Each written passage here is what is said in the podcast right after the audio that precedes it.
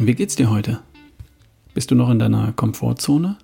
Läuft der Tag bisher so wie immer? In den gewohnten Bahnen sozusagen? Das kann ja ganz angenehm sein und sinnvoll, richtig behaglich im besten Fall. Ich kann mir aber auch eine eher stressige, nicht so behagliche Morgenroutine vorstellen. Der Wecker knapp gestellt, dann nochmal kurz umgedreht, weil dir davor graut, was in der nächsten Stunde passiert. Eigentlich schon zu spät aufgestanden. Dann quälen die Kids und kommen nicht aus dem Bett. Frühstück machen, die Kids organisieren, Hausaufgaben vergessen, Schulsachen nicht gepackt. Nichts für ein gesundes Frühstück im Haus. Wo sind die Schlüssel? Wir kommen zu spät. Oh Mann. Und das jeden Tag. Immer hektisch, immer chaotisch.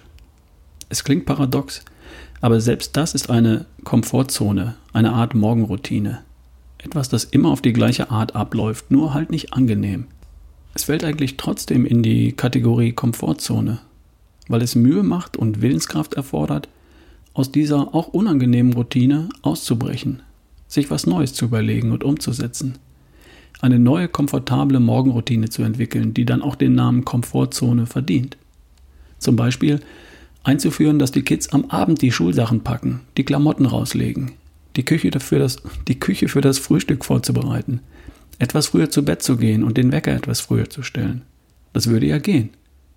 Man müsste es nur konsequent umsetzen und würde dann vermutlich sogar besser schlafen, mit der Aussicht auf einen entspannten Morgen ohne Hektik.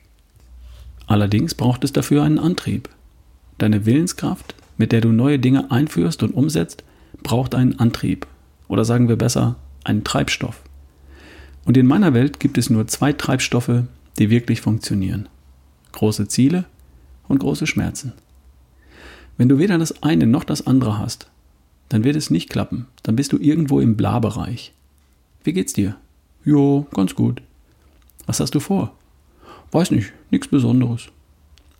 Das ist nicht der State, in dem du neue Dinge in dein Leben bringst und Veränderungen, Verbesserungen hervorbringst. Große Ziele würden die Sache sofort verändern. Stell dir Folgendes vor. Ein Mann Ende 30 steht bei einem Volkslauf im Zielbereich und sieht all die verschwitzten Frauen und Männer völlig erschöpft, aber glücklich die Ziellinie eines Halbmarathons überqueren.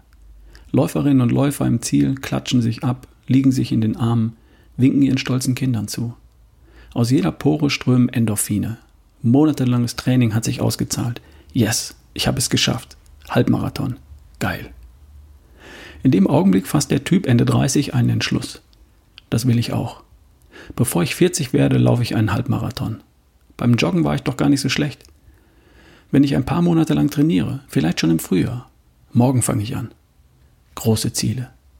Und plötzlich schafft er es, am Wochenende vor dem Frühstück eine Runde zu laufen, ein paar Kilos abzuspecken. Dienstags und Donnerstags nach der Arbeit zu trainieren. Am Wochenende kaum noch Alkohol zu trinken, weil am Samstag und am Sonntag trainiert wird. Plötzlich schafft er es, in ein paar Monaten schlanker und fitter zu werden.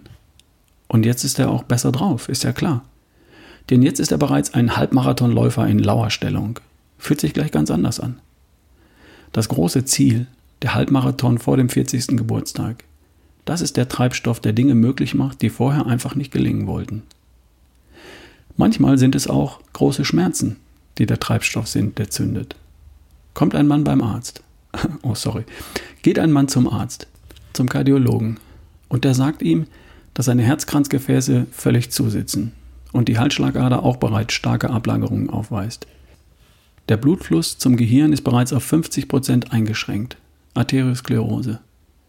Wenn Sie so weitermachen, guter Mann, dann liegen Sie in ein paar Jahren in der Pathologie. Ach du Scheiße.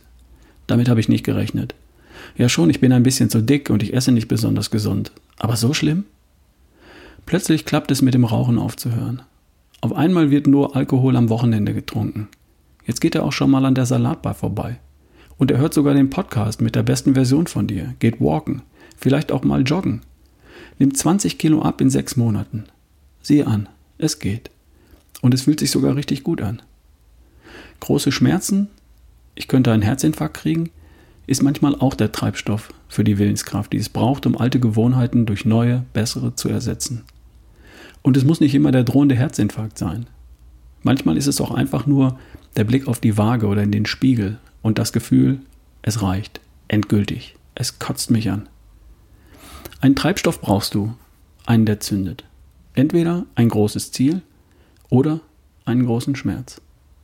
Solange du beides nicht hast, wird es schwer, die Willenskraft aufzubringen, die es nun mal braucht, um aus der Komfortzone auszubrechen und alte Gewohnheiten durch neue, bessere zu ersetzen. Und das ist gar nicht so schwer. In meinen Seminaren vermittle ich schon auch Wissen zum Thema Ernährung, Bewegung, Entspannung, Schlaf. Aber in erster Linie bringe ich dich zum Träumen. Ich mache dir klar, was für dich alles möglich ist. Ich helfe dir, dein Ziel wirklich klar zu kriegen. Das nennt man Inspiration. Und dann bringe ich dich ins Handeln. Das nennt man Motivation. Aber erst dann, wenn du dein Ziel wirklich klar hast. Abnehmen ist übrigens kein Ziel. Abnehmen ist ein Prozess. Und darum funktioniert Abnehmen als Ziel nicht. Zumindest führt es nicht dazu, dass du dauerhaft schlank bleibst. Das ist alles Seminarstoff. Du kannst dir heute im Laufe des Tages mal darüber nachdenken, was dein Eintrieb für die schlanke, gesunde, fitte und fröhliche Version von dir ist. Mach dir einen wundervollen Tag. Wir hören uns morgen. Dein Ralf Bohlmann.